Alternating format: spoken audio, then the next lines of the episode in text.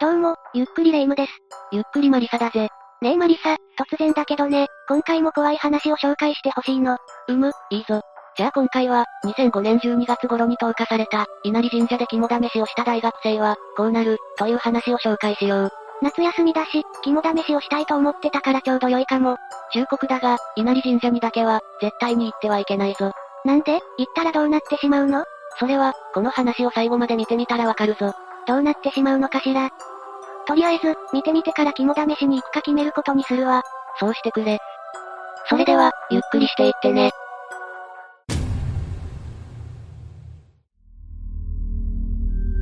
小学校の時、担任の先生から聞いた話。簡潔に言えば、いわゆる狐付き体験記なんだけど、その先生、囲碁系先生、が大学生の頃の夏休み、暇を持て余している K 先生、男と、その友人を、男と友人 A 子、女と3人で、経験警視のとある稲荷神社に、肝試しに行こうぜ、ってことになったらしい。で、夜遅く、3人で神社内をぐるりと回ったけど、何も起こらない。だが、そのうちにこう一点の A 子が、もう帰ろうよって言い出したと。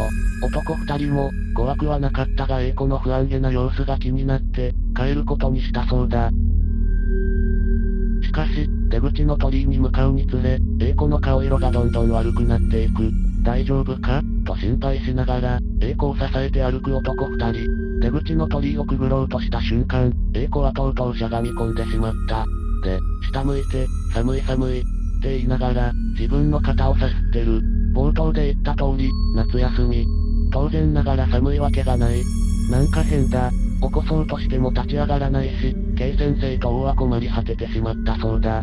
そのうちに A 子が、寒い寒い寒い寒い寒い寒い。ってすごい早口で言いながら、ノースリーブの肩をさすっている手が、どんどんスピード上げていく。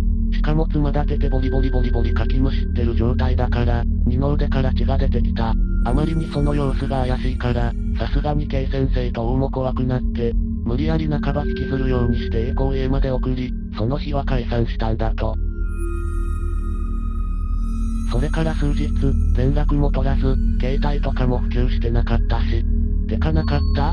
そのこともほとんど忘れてまたあり夏休みしていた K 先生のところに、王から連絡があった。A 子がおかしくなったらしい。は？ぁ、確かにあの時の様子はおかしかったけど、マジで？ちょいと責任を感じた男二人は、A 子の家へとお見舞いに行ったそうだ。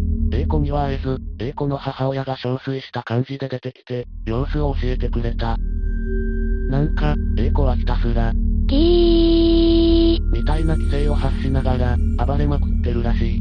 部屋から出せず、食べ物を持って行っても壁に投げつけちゃうし、それだけじゃなく、女の子なのに糞尿垂れ流しして、それを壁になすりつけてるそうだ。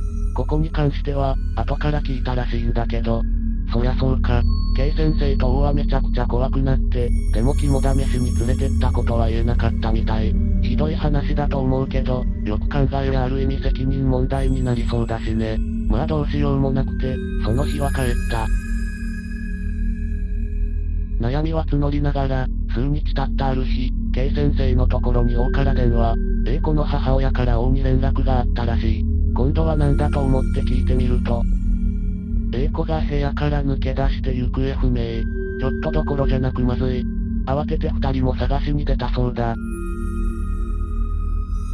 まあ色々あって、結局見つけたのは K 先生。A 子は最寄りの駅の駅員さんに、駅員の事務所に保護されてたんだけど、駅員さんが真っ青な顔して、何なんですかこの人？みたいになってるから、ああやっぱり暴れたのか、と思って話を聞こうとすると、駅員さんは怯えた感じで、一枚の紙を K 先生に渡したそうだ。それには、狐が上半身を上げて、手で招いてるみたいなポーズの絵が描いてあった。白い紙に、ぐるぐるって感じで塗りつぶした、影みたいな真っ黒い狐。明らかに狐。お稲荷さんみたいなポーズって言えばわかるかな？驚愕しながら、これどうしたんですか？って聞くと、駅員さんが言うには、彼女の身元がわからなかったから、質問したが全然返事もしない。じゃあ文字なら書けるかと思って、ボールペンと紙を渡したそうだ。そしたら、椅子に座ったまま、いきなりガクンって頭を垂直に真上に向けて、もう完全に真上。90度。駅員さんも仰天したらしい。ボールペンを鉛筆持ちじゃなくて、幼児がスプーン握るみたいに5本の指で握って、天井にらみつけながら、紙の上をボールペンでぐるぐるぐるぐるぐるぐるぐるぐる。当然、ぐちゃぐちゃな絵ができるだろうと思って、駅員さんが呆然としてたら、できたのはこの狐の絵だったと。K 先生も駅員さんも完全にビビっちゃって、まあ警察とか色々あった後に A 子は自宅に帰り、かわいそうだけどまた監禁状態にするしかなかったそう。K 先生も王も、軽々しく A 子の話ができる雰囲気もすっかりなくなったって。で、また数日後なんだが、真夜中、K 先生の一人暮らししてる家に電話があった。こんな時間に電話してくるのは大くらいだって思って電話を取ると、声はなんと A 子。もしもし、K? 規制とかじゃなくて、普通の声で話しかけてくる。A 子、治ったのか、よかったな大喜びする K 先生。A 子は嬉しそうに同意しながら、言葉を続けたそうだ。うん私のところからはもう出ていくって。次は、K のところに行くよ。反論も質問も受け付ける暇一切なく、電話は切られたらしい。もう K 先生めっちゃめちゃビビりまくって、泣きそうになりながら、隣町で一人暮らししてる弟のところにバイクで転がり込んで、震えながら一晩過ごしたそうだ。普通の話なら、ここで狐は K 先生のところに行くんだろうけど、結局その後は何も起こらず、A 子もいつの間にか普通の子に戻ってて、ポカーン、だったそうだ。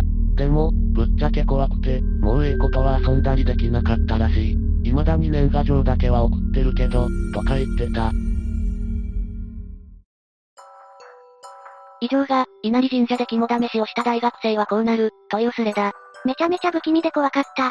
そもそも、肝試しだけでなんでこんなことになっちゃったのかしら？たまたま、問題のある稲荷神社に行ってしまったのかもしれないな。どういうこと？詳しく解説してほしいの。稲荷神社のお稲荷様は、狐によく似た、神様の使い、なんだ。初めて知ったわ。そして、稲荷神社を信仰するには、他の神社よりも注意が必要だと言われている。まず、きちんと管理された稲荷神社ならまだしも、管理が行き届いていない稲荷神社は危険と言われているんだ。動物霊の巣窟になっていたり、主催人がいない場所だと、はぐれ狐が居座っていたりする可能性がある。そして、他の神社の神様よりも嫉妬深いだとか、願いを叶えるには倍のお礼が必要、だとかも言われている。信仰をやめた途端にたたられる、なんということもあるらしいんだ。取扱い注意の神様なのね。そして、お稲荷様は農業や穀物を司る神様とされている。なのでお稲荷様も、その眷属である狐も火を嫌う傾向があるんだ。お稲荷さんの中や付近でタバコを吸ったり、花火をするなんて絶対 NG とされているんだ。もしかしたら、この3人はそれを破ってしまっていたのかもね。そうでなくても、いたずらに稲荷神社で肝試しをしたことで、お稲荷様を怒らせてしまったか、動物霊に疲れてしまったのかもしれない。そういえば、A 子の中には狐の悪霊がついていた感じだったね。というわけで、今回の動画はこれでおしまいだが、安易に肝試しなどしてはいけないという、戒めになれば幸いだ。この動画を見てるキッズたち、迷惑な肝試ししたらあかんぜよ。私は肝試し行くの、やめることにするわ。取り上げてほしい動画ネタや心霊スポットがあったら、ぜひコメントで教えてね。動画の内容を気に入ってもらえたら、チャンネル登録と高評価よろしくお願いします。最後までご視聴ありがとうございました。